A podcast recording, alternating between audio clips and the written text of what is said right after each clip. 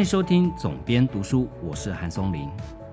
如果你是经常在看商管类的书，或者是商业类的杂志，经常看到一些成功人士的故事或访谈，你一定会常常觉得，这些成功人士在讲他们当初成功的历程的时候，可能事先很多人不看好，过程当中可能连他自己都产生怀疑哦，但是他还是成功了。那这样的原因，这样的因素，很多人归之为叫做好运。不过，这样的好运为什么只发生在少数人的身上，而不是发生在你我的身上呢？今天要介绍的这本书，恰恰可以解答这个问题哦。这本书的书名叫做《乱，但是更好》。他解答了这个困惑，就是为什么这样的好运，它是一种随机产生，还是可以我们后天加以训练跟培养的呢？答案当然是正面的。作者提出来，关键在就在于说，你有没有掌控混乱的能力？的确，这个世界变化越来越快，所以它的变数越来越多。作者提出来，恰恰是这些变数。才是你创造出新的创意的来源。一段音乐过后，就开始为你介绍这本《乱但是更好》。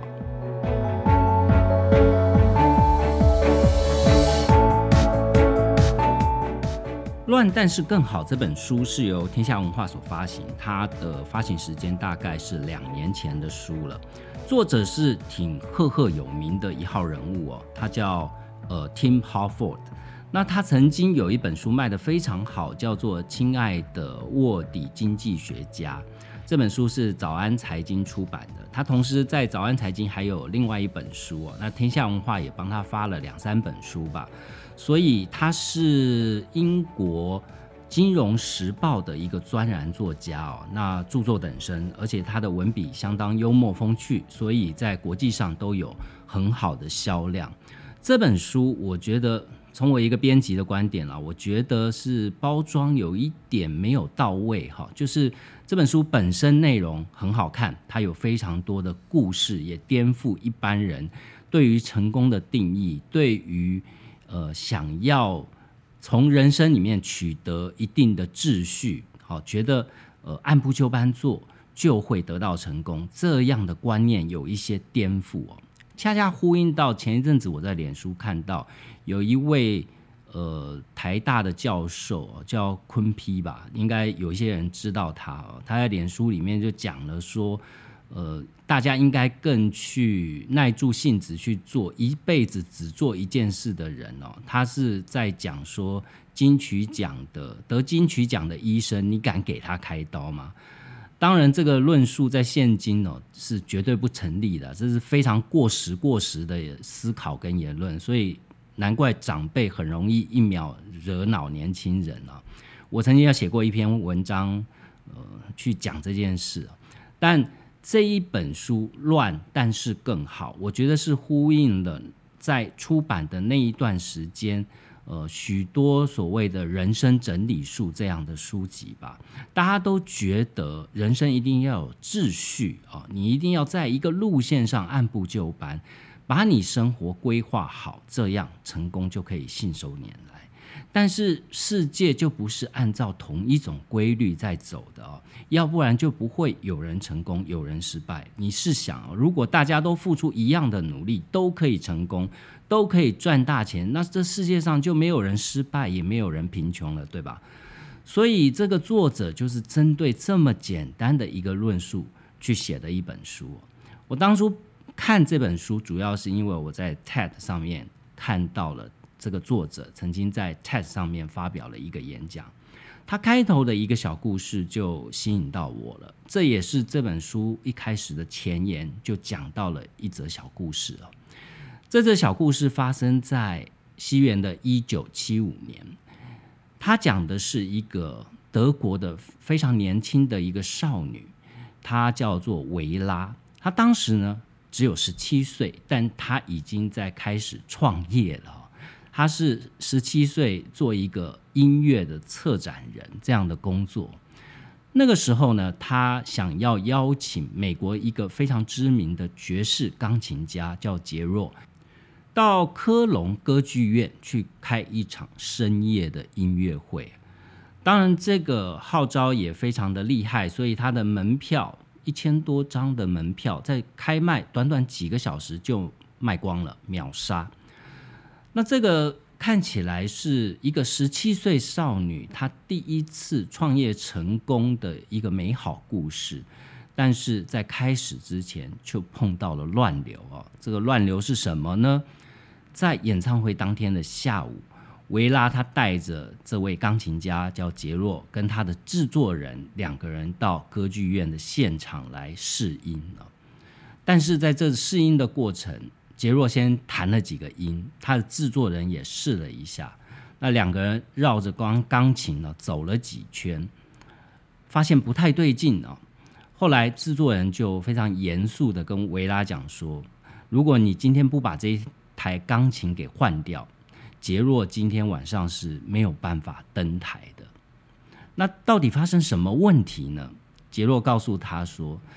这第一个是这一架钢琴的尺寸，这架钢琴是很小的，它在一个可以坐满一千四百名观众的大型音乐厅里面，它的声音是绝对不够的。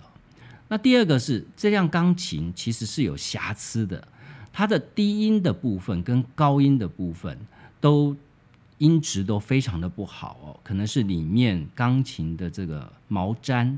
呃，常年没有维修，所以耗损了，有一些声音是出来效果是很差劲的，甚至连它的脚踏板哦，钢琴的那个脚踏板都是半损坏的地步哦，也就是它不太能够做动，所以维拉也很头痛，他到处去找关系，想办法能不能去换一台钢琴。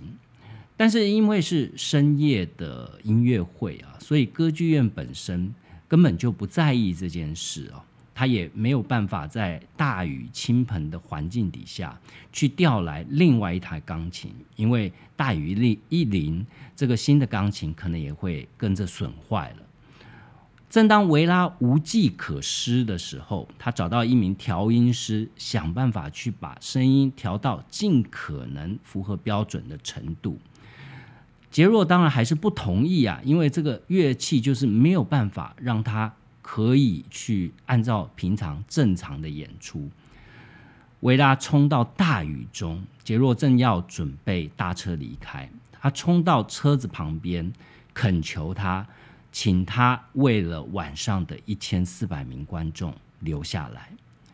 到最后，这名音乐家叹了一口气，他看着维拉这位十七岁的少女。全身湿透，在大雨中淋着雨求他，他就说：“我这一场演唱会，我这一场音乐会，我为了你留下来，我是为了你一个人而弹的。”这个故事还没完哦。当深夜音乐会开始的时候，杰若坐在钢琴前面，他开始弹奏这一台钢琴。他的弹奏方式，他必须要去想一个跟他平常在用符合条件的钢琴底下完全不同的演奏方式。第一个是他被迫尽量去避掉低音跟高音的部分，因为这两个部分这一架钢琴是有瑕疵的。第二个是他必须要加大他弹钢琴的力道，因为钢琴的音量太小了，他必须要。透过不断的重复的大力的弹奏、大力的敲击，才能把钢琴的声音传到后排观众的耳朵。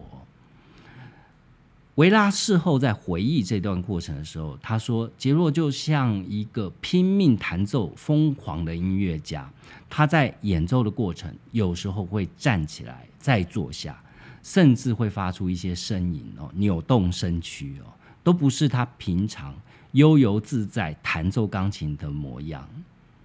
你或许会想啊，这这么困难、这么困难的演奏条件底下，这应该是一场失败的演唱会吧？但是其实不然哦。杰若这场在科隆的现场即兴演奏会，后来是有发行专辑的。这一张专辑呢，卖了整整三百五十万张，在爵士钢琴的不管是独奏的专辑或其他的全世界的其他的钢琴独奏专辑，从来都没有这样的销量。也就是这一场原本是注定要失败的音乐会，却创下了一个成功的奇迹。像杰若这样的状况，其实在音乐圈或者是整个影剧圈都非常的常见哦。我也跟蛮多艺人曾经合作过，呃，他们的出版作品。事实上，在艺人的出场之前，都会有一些事先的准备工作，这些准备工作都是必须要到位的哈。因为越是复杂的工作，越怕中间出现变数啊。我们一般人都很怕。出现变数这件事，我们都希望能够活在一个井然有序的社会里面，所有事情都是有系统的、可被量化的，能够仔细分类。我们可以按照计划，一切都在自己的掌控之中。当然，这样的欲望是对于我们的人生或工作上面都是有注意的，但是它会不会也变成了一种根深蒂固的？观念呢。当你碰到无法量化、不能协调、临时生变、不完美、不一致、不确定性、不可控这些时候，你会不会就会变成是一种焦虑不安，甚至做出错误决策这样的结果呢？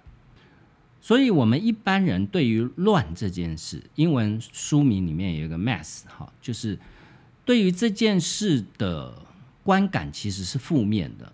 一碰到乱，直觉的反应就是我们要去整理它。我们的大脑就会赶紧的把这些混乱整理成我们所知道、所熟悉或任何让我们感到舒服的一种形式。但是这样一来啊，反而会让我们看不清事情的真正的样貌，从而又错失掉许多因为乱局而产生的大好机会了。事实上，其实乱局变数反而是创意的来源之一书里面举到另外一个音乐界的案例，这个案例是在一九七六年的一位巨星叫呃 David Bowie。如果呃跟我一样五年级生、六年级生，应该都对 David Bowie 有一定的印象哈。在当年，他就是以这种。忽男忽女的这种形象，中性的一种形象，在摇滚音乐界非常的当红哦。这里面提到的是，呃，Bowie 的唱片制作人，他去找了一个非常疯狂的音乐人，叫做伊诺。好，他本身是电子音乐的键盘手。伊诺在做音乐的时候，他有一个自己不按牌理出牌的策略。他到录音间的时候，他会带一叠他自己所做的纸牌。那这个纸牌，他给他取一个名称，叫做迂回策略。每一张纸牌上面都有一些在录音间里面看似无厘头的一些指令啊。这些指令就譬如说，要乐手们做一件让每个人都吓一大跳的事情，或者是说。你想怎么弹就怎么弹，不要管大家，或者是说乐手之间交换乐器，甚或是更无厘头的，请大家在录音室里面开始扭腰，就像这样的一张一张卡牌哦，都是一诺在做音乐的时候去当场去刺激一些临场反应的一些武器啊。他记得说，当时他在跟 David Bowie 去录那张专辑的时候，他就用了这个迂回策略。去测试乐手。因为你想嘛，David Bowie 是一个国际巨星，所以他合作乐手也是在每一个领域里面的一时之选哈。其中就包含世界顶尖的吉他手叫阿洛马。那他就在伊诺就在这个录音的时候呢，去丢出这样的纸牌，去叫阿洛马去打鼓。他是一个吉他手啊，但是他没有打鼓的经验，但是他却叫阿洛马去打鼓哦。就是这样的录音过程，让所有的乐手都极为崩溃。但是，就是这么怪异跟混乱的过程，这一次的录音却极其的成功。他录制了两张七零年代最受好评的专辑啊。事实上，伊诺并不是只有跟 David Bowie 合作的专辑成功，他跟许多的国际巨星也有过合作。比较资深的像 YouTube，比较年轻的像 CoPlay 啊，他的合作的类型跨越非常多的音乐的类型。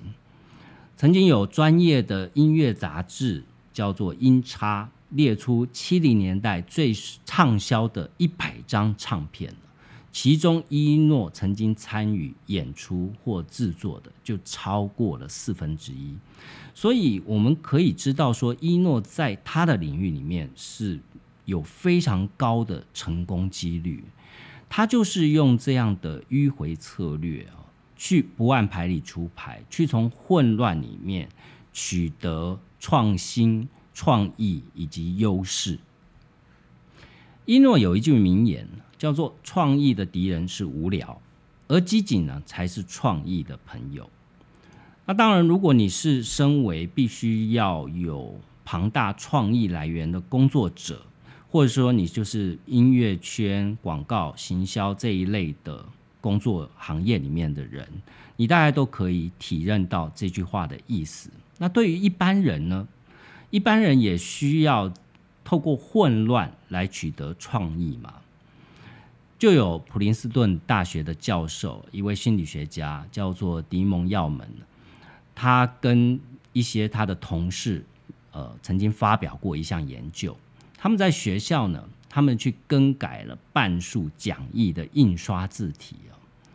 他在随机的选择之下，一半的学生使用一般字体的讲义，另外一半学生呢，就拿到的是一些不利于阅读的字体所列印出来的讲义啊。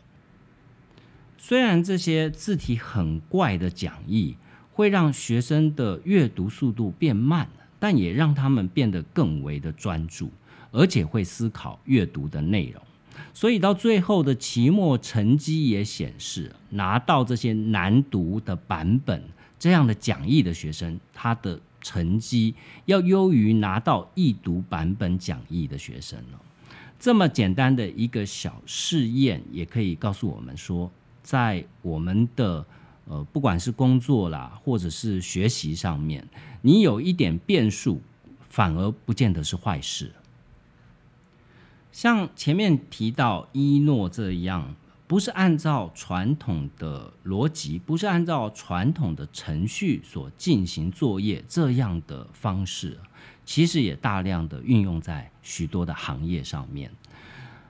这称之为一种叫做随机冲击的方式。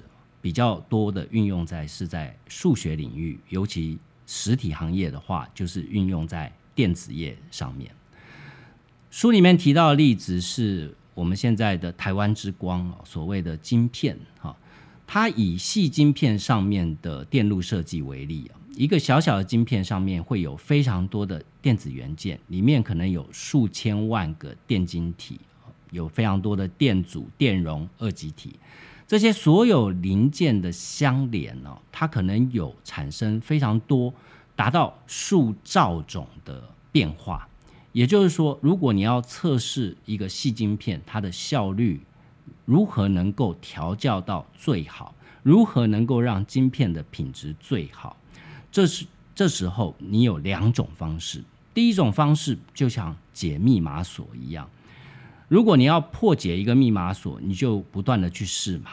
哦，假设它是六位数的乱数组合，那你就可能从零零零零零零开始，一直到九九九九九九哈。那它会有无可计数的一些排列方式，你必须要非常大量的去运算，可是必须要耗费相当长的时间。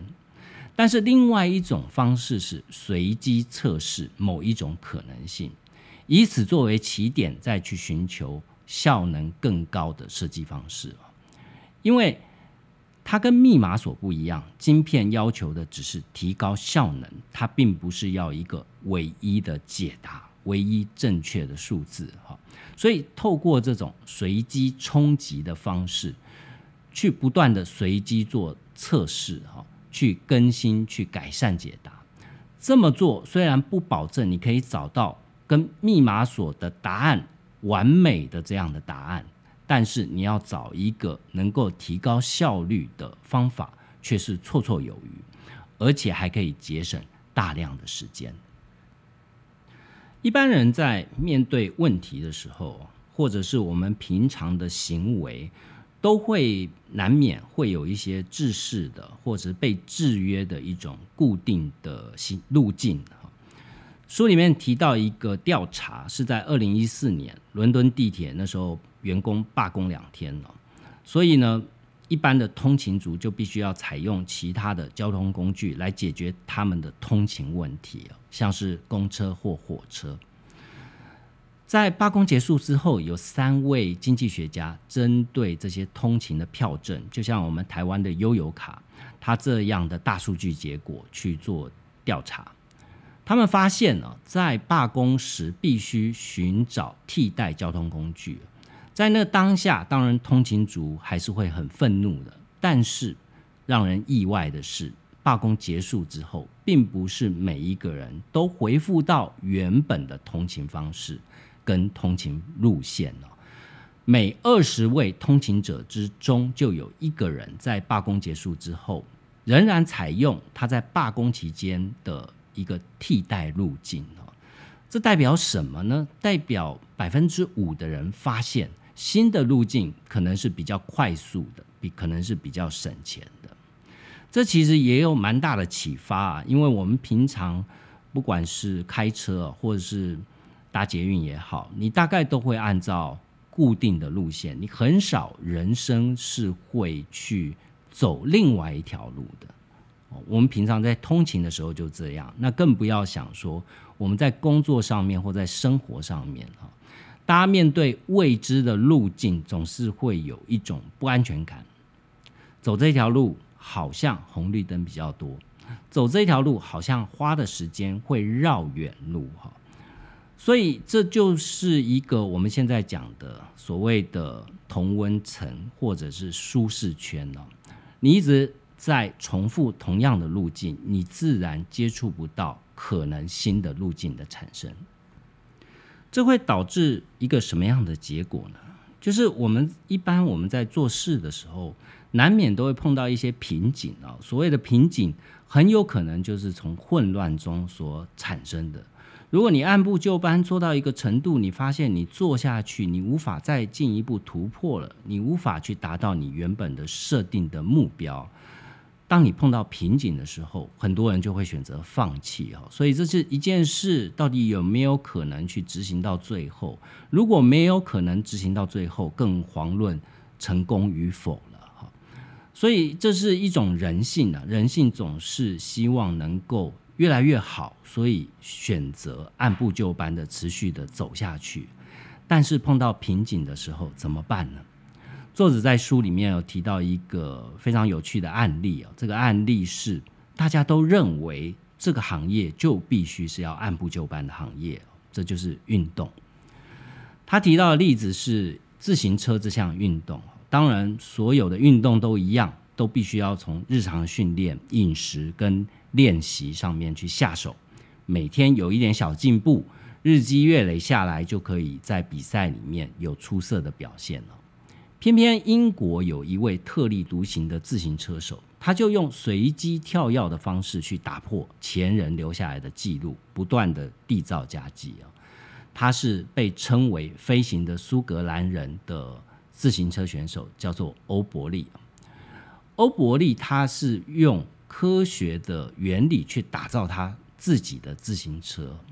他说：“即便外观看起来很像破铜烂铁啊，因为他用的材料包含家里面的洗衣机，他把洗衣机的沉轴拿来他的自行车上使用，哈，车子的效能大为提升。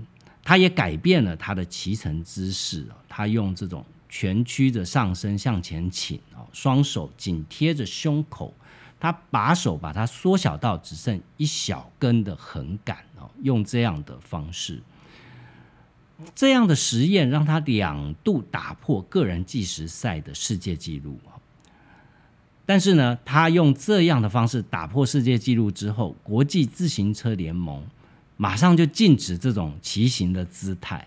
不过，对于欧伯利来讲，你进我就再出新招哈，他就改采了一种叫做超人骑姿，再次的拿下世界冠军。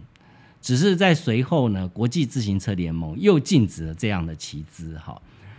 不过从这个案例也可以看到，其实人生无限宽广啊，你并不一定像自行车的运动员有这么多限制哦，我们还是有非常多的可能性，像欧伯利一样，用属于我们自己的方法，可以创造出新的记录出来。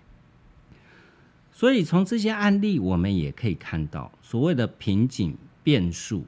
通常都是一个创意最好的来源，因为有了这一些，你必须要去想方设法哦，去做出一些改变书里面就讲说，创造力强大的人都有这个工作习惯，是什么工作习惯呢？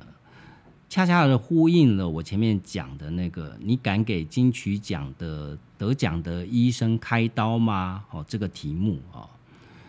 我们都认为说，专注持续的研究某一个固定领域，才能创造出非常大的成功。就像这位昆批，他曾他在他的脸书里面讲说，他不敢给拿金曲奖的医生开刀，因为他觉得一辈子只做一件事才能变成专家。哈，但是呢，事实上，在研究的数据调查方面，发现有很多在某一个领域。出类拔萃的专家，他都会悠游在许多的领域，而且经常去变化他的研究题目哦。书里面提到案例是有一个团队去研究这样一心多用的特质研究的研究者是包含的心理学家叫索耶啊，另外一位研究者更是赫赫有名哦，他曾经是我介绍过那一本书叫《心流》。这位心理学家叫奇克森米哈伊，他们找来了将近一百位具有非凡创造力的奇才，去深入研究他们的工作习惯。这些所谓的奇才，他的领域非常的广泛哦，像是印度的西塔型大师叫香卡，或者是发明第一部太阳能飞机的航空工程师叫麦克里迪。诺贝尔文学奖得主啊，还有十六次拿下葛莱美新闻节目的制作人，还有科普作家，或甚至两度荣获诺贝尔奖，叫做包林跟巴丁。这些创造力丰沛的奇才，他们发现说，每一位他们手上都有好几个同时的案子在进行了。事实上，不只是这些。在个人领域里面达到非常成功的奇才，就连在企业界也可以发现类似的案子啊。有一家公司呢，曾经它的名字叫做明尼苏达矿业制造公司。这家公司顾名思义啊，它的领域就是在矿业方面的。但是呢，曾经有他一位呃专门负责做砂纸的研究助理啊，砂纸。就是我们平常打磨用的那个砂纸哈，这位研究助理啊，他叫德鲁，他在某一次观察汽车厂修理工人在喷为车漆喷色的时候，他发现只要是喷双色漆啊，这个颜色跟颜色的接缝处往往都会喷的不整齐哦。如果用报纸把它遮住呢，等漆好了，你把它撕开来，会连带把那个漆给撕掉哈。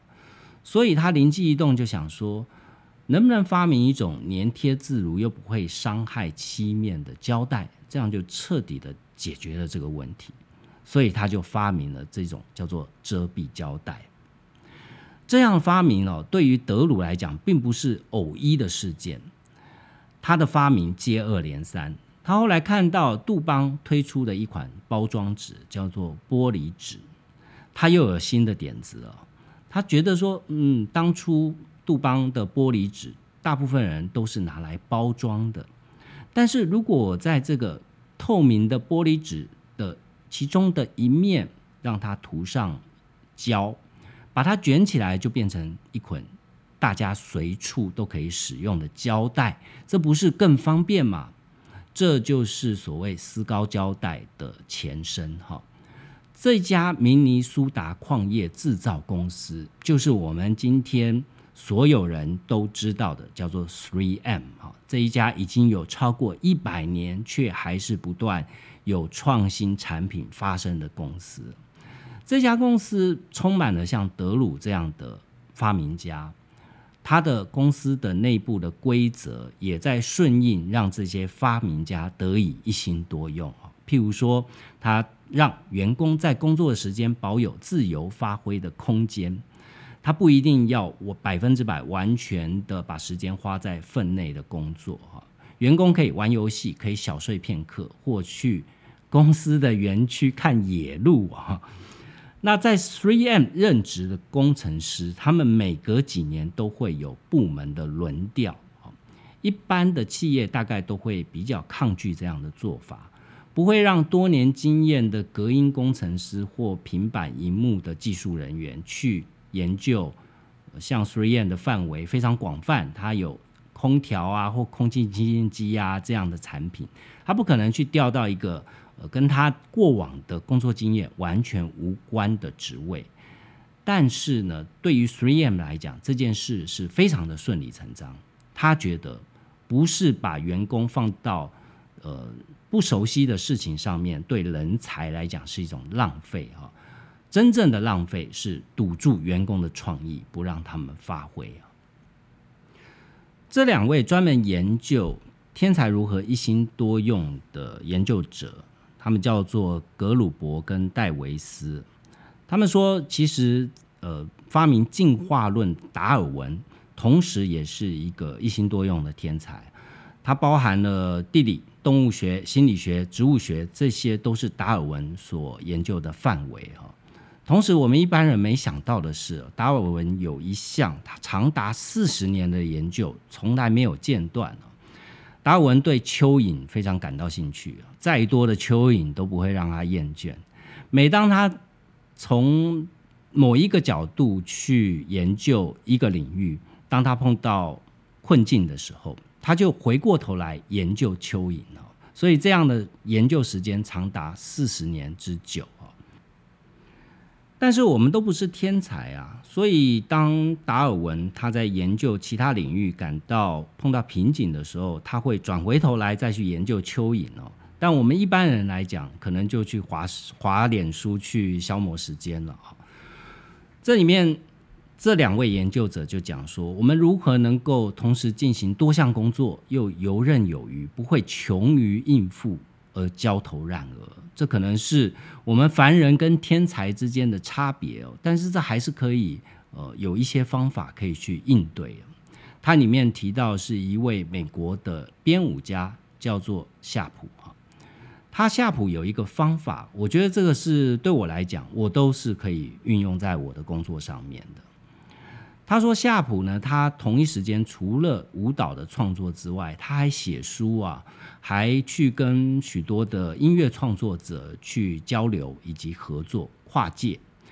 那为了激发灵感呢，当然你可以想象他有这么多的事要做，所以他每天都有非常多的点子，不见得只是他编舞的工作而已。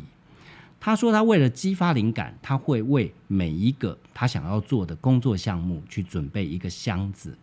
他把针对这个项目随手记录的纸条、录音带，呃，或者是节目的清单、书剪下来的杂志文章，全部都丢到里面去。哦，如果一个箱子不够，就两个，然后在箱子上面去注明他要做的这件事情。”如果有其中的一项工作卡住，他现在正在做的事情，其中有一项卡住，他就回头再去把其他的箱子里面翻找出来去看哈。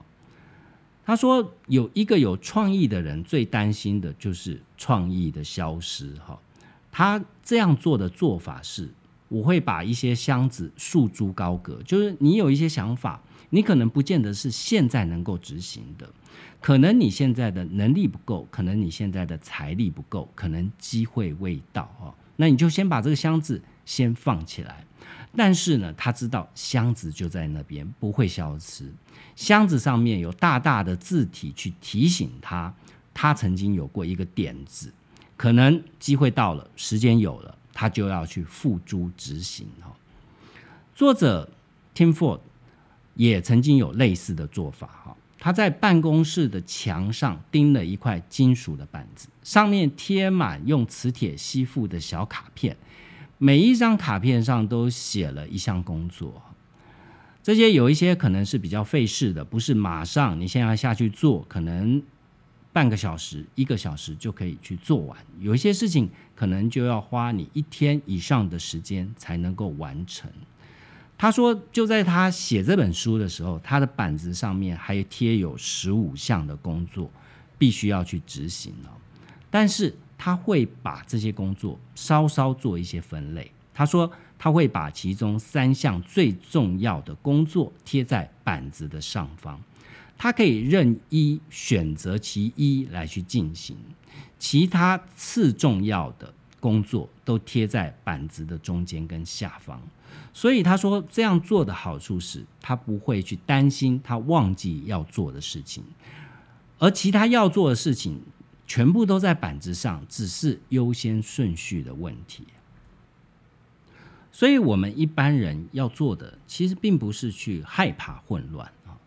恰恰是如何去掌握、去厘清你面对混乱，不管是瓶颈啊，或者无以为继的情况底下，你要怎么去掌握你继续前进下去的一个节奏？哈，特别是在一些竞赛的项目里面，你可以把它想成我们现在工作也是一种竞赛啊。在竞赛里面，通常碰到混乱的时候，你碰到，别人也碰到，那为什么？别人可以成功，或者是你如何能够打败别人哦？把别人的混乱当做是一种机会，也是很重要的一种心理素质。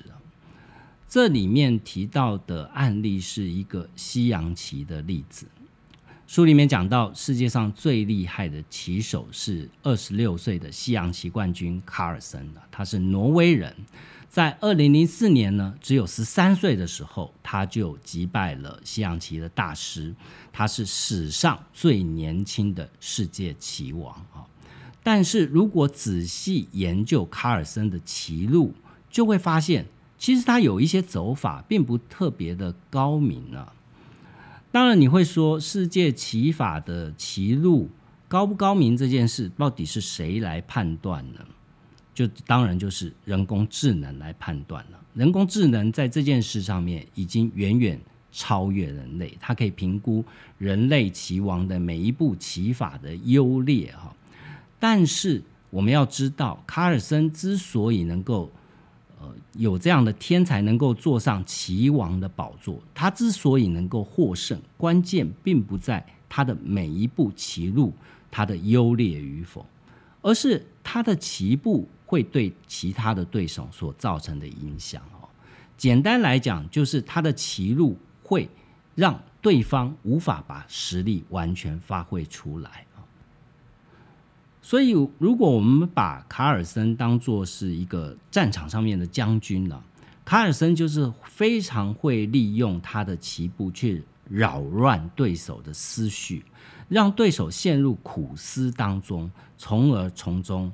找到获胜的关键，所以关于成功的运气啊，我们很多人都说成功是百分之九十九，或者是反正数字随你掰啊，百分之九十九的努力跟一分的运气哈。这个运气是什么呢？运气可能就是来自于此啊。那我们也不要小看所有的努力啊。当然，如果你没有努力，你不可能只靠那一分运气啊。这书里面提到了有一个非常非常知名的案例，但是这个案例呢，从来没有人，我起码我自己没有看过，是用这样的解读方式。他提到是美国的金恩博士，当然金恩博士我们大家都知道，他那名传千古的那一个演说啊，我有一个梦。金恩博士其实是一个非常专业的演说家。曾经金恩是想要当律师的，他想要当律师呢，他就不断的去练他的结辩词哦。虽然他后来没有当律师，他后来做的是牧师，但是他作为一个牧师，他把布道做演讲这件事，是他视为他自己最专业的一件事。他每个周末的布道演讲。短短的半个小时的演讲，他要花平日十五十五个小时去练习啊。他的练习是从每个礼拜二，礼拜是每个礼拜天了。他从礼拜二就开始啊，他要写他的布道大纲，然后呢，他要去找资料，他把大纲写好，他要开始背啊，他会把整篇稿子去背下来。在不断的重复去练习他的语调啊，他如何用热情灌注到他整个演讲里面啊，所以呃，美国的全部的民权领域的人都知道，金恩博士的演讲哦，是他从来不脱稿演出的，也就是说，他事前都会做了非常周详的准备工作哦。但是呢，我们刚刚讲到。名传千古的那一部演讲叫做《我有一个梦》哦，这部演讲恰恰就是金恩博士一个脱稿的演讲。当然，金恩博士承担民权运动领袖这样的重责大任，不断在世界各地的教会去演讲，一场接一场哦。在一九六三年，他要站在林肯纪念堂的讲台。对二十几万人的演说，电视台也会实况的转播。这么重要的一场演讲哦，当然金恩也认为他一定要做到万无一失，绝对不能是靠运气。所以他花了很多的时间去打草稿，去把它打字出来。原本演讲的题目叫做“回不去的常态”哈，这里面他跟他的团队去。思考当时复杂的政治状态，不但要向白人的盟友，像是甘乃迪总统去伸出友谊的双手，并且他还要去抨击过于激进跟暴力的，像迈尔孔 X 那一派的民权的运动。所以这篇演讲基本上是很难的，因为你不能太过保守会被批评，也不能太过激进跟先进哦。每一个上台的演说者都只有七分钟，当然金恩也不例外哈。在这么多的限制底下，金恩就带着他拟好的精准且完美的讲稿上台。这一篇讲稿虽然是一份精心策划的讲稿，但是它还是有一些缺点，因为就是你花了太多时间去准备，所以它不免有些生硬的感觉哦。金恩他虽然是用他一般在布道的时候那种语带感情的演讲方式，但是就是这么生硬的文字，他没有办法接地气，没有办法跟现场的群众产生呼应，所以跟他以前演讲不一样。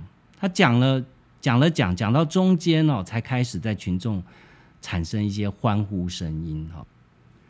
后来金恩看了一下讲稿。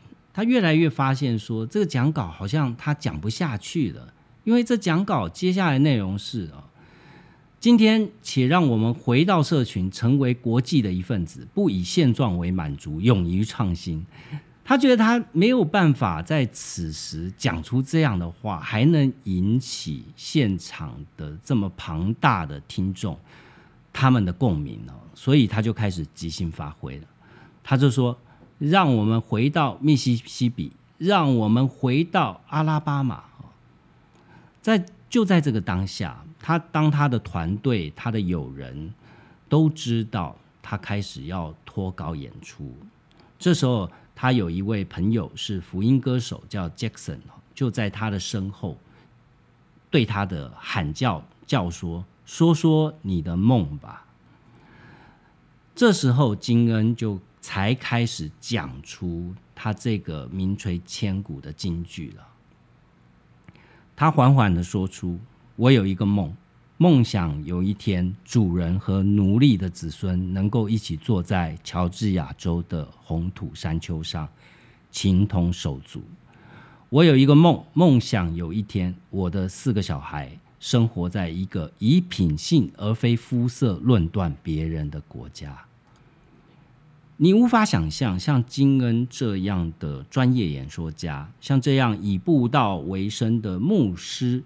最后让他名传千古的一篇演讲，竟然是一个随机，竟然是一个在混乱，竟然是一个在不知所措、不知道该怎么接下去的情况之下，去讲出这样名传千古的话语哦。所以，我们常常碰到混乱的时候，我们第一个直觉反应是让它变得可被控制，让它变得有秩序。透过一些，譬如说像收纳啦、整理啦这样的方式，试图去改变混乱的局面。但这件事对于现实的帮助到底有多大呢？其实也未必哈。作者提了一个另外一个有趣的例子哦，他说的例案例是富兰克林哦。我们都知道富兰克林有所谓的美德日记，他的笔记上面一开始有非常多他必须要代办的事项。他必须要让自己变得更好的一些事项，那大部分的事项他都做到了。历史上，富兰克林除了是美国的开国元勋，除了是呃发明家哦，他是一个非常成功的商人哦，所以他其实是我们一般人所谓的人生胜利组的典范但是，富兰克林有一件事情他是永远做不到的，就是维持。呃，物归原物的好习惯哈，他的书桌是杂乱无比的，他的朋朋友去他家拜访都会觉得非常惊讶，他竟然把非常重要的文件到处乱放，甚至有一些都是丢在地板上啊，连富兰克林本人都觉得非常的心灰意冷哦。他说，整洁跟有序是。很可贵的一种美德啊！他呢，如果能够改掉这个缺点哦，就可以让他成为一个更好的人，更令人敬仰，更成功，也更有成就哈。但是富兰克林其实是一个已经够成功的人，他并不需要把他的资料跟文件整理好，他才能够成功哈。这件事其实跟我们一般人的想法也是恰恰好是一种呃吊诡啊。我们都认为说，把这件事整理好了才能成功，整理好了才有能力去面对一波接一波的混乱跟变局哦。事实上，我个人的经验也是这样哦。我觉得我之前都有跟大家分享过我在创业上面碰到的问题哦。后来我厘清了一个应对的方方法，就是说，与其去思考许多。无法解决的困境，不如专注在你当下就可以执行的事情。这道理听起来非常的老套，也非常的没有学问。但就像这个作者 Tim Harford 他的这个呃黑板，他把非常多代办事项体用磁铁粘在黑板上面的处理方式是一样的。如果你始终在担心哦，我这个产业好像经营不下去了，我的工作好像没有未来，没有明天了。你一直在担心这些，可能是一年、两年、三年，甚至五年以后才会发生的事情。不如就当下、立刻、现在，马上把你手上可以五分钟、十分钟、一个小时、两个小时就可以处理掉的事，快速的把它做掉。把它从你的 checklist 上面移开，你就做完一件事了。你可能当下没有感觉它至于你想要成功的目的到底有没有帮助，但是它扎扎实实的把你往成功的方向一点一点的往前推。我们今天讲到了这么多案例，其实归咎它的核心不外乎就是做到。一步一步的往前进这件事而已。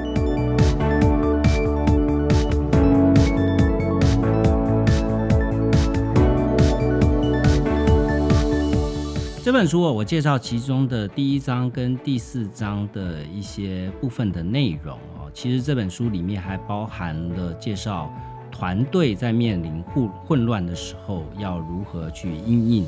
他也援引了一些，譬如说像战场上，他举举了德国的名将隆美尔作为案例啊。那这里面有蛮多的内容值得大家去读，甚至在最后的一章也提到，像我刚刚讲到富兰克林的故事，他也有提出来，就是你不一定要执着在所谓的一定要整理到非常干净的程度，而是如何让你的工作有秩序的进行下去哈。呃，里面提到非常多，不管是关于时间管理啊，或者是你个人在工作上面的一些整理术啊，他提出他的看法，我觉得都是跟现今的，呃，譬如说大麦的这个人生整理魔法那本马里会的书啊，都有一点不太一样的地方，可以起到一些观念上的转换哈，不见得某一个人的方法就是对的。呃，或许有一些方法是更适合你的，或许你就像富兰克林一样，对吧？你就是当下去做你该做的事情，你就足够好了。希望今天的节目内容对你有帮助，也欢迎在 Apple Podcast 上面帮我留下五星评价。有任何的问题，都请跟用韩松林的编辑手记粉丝专业跟我联系。那我们下一期节目见。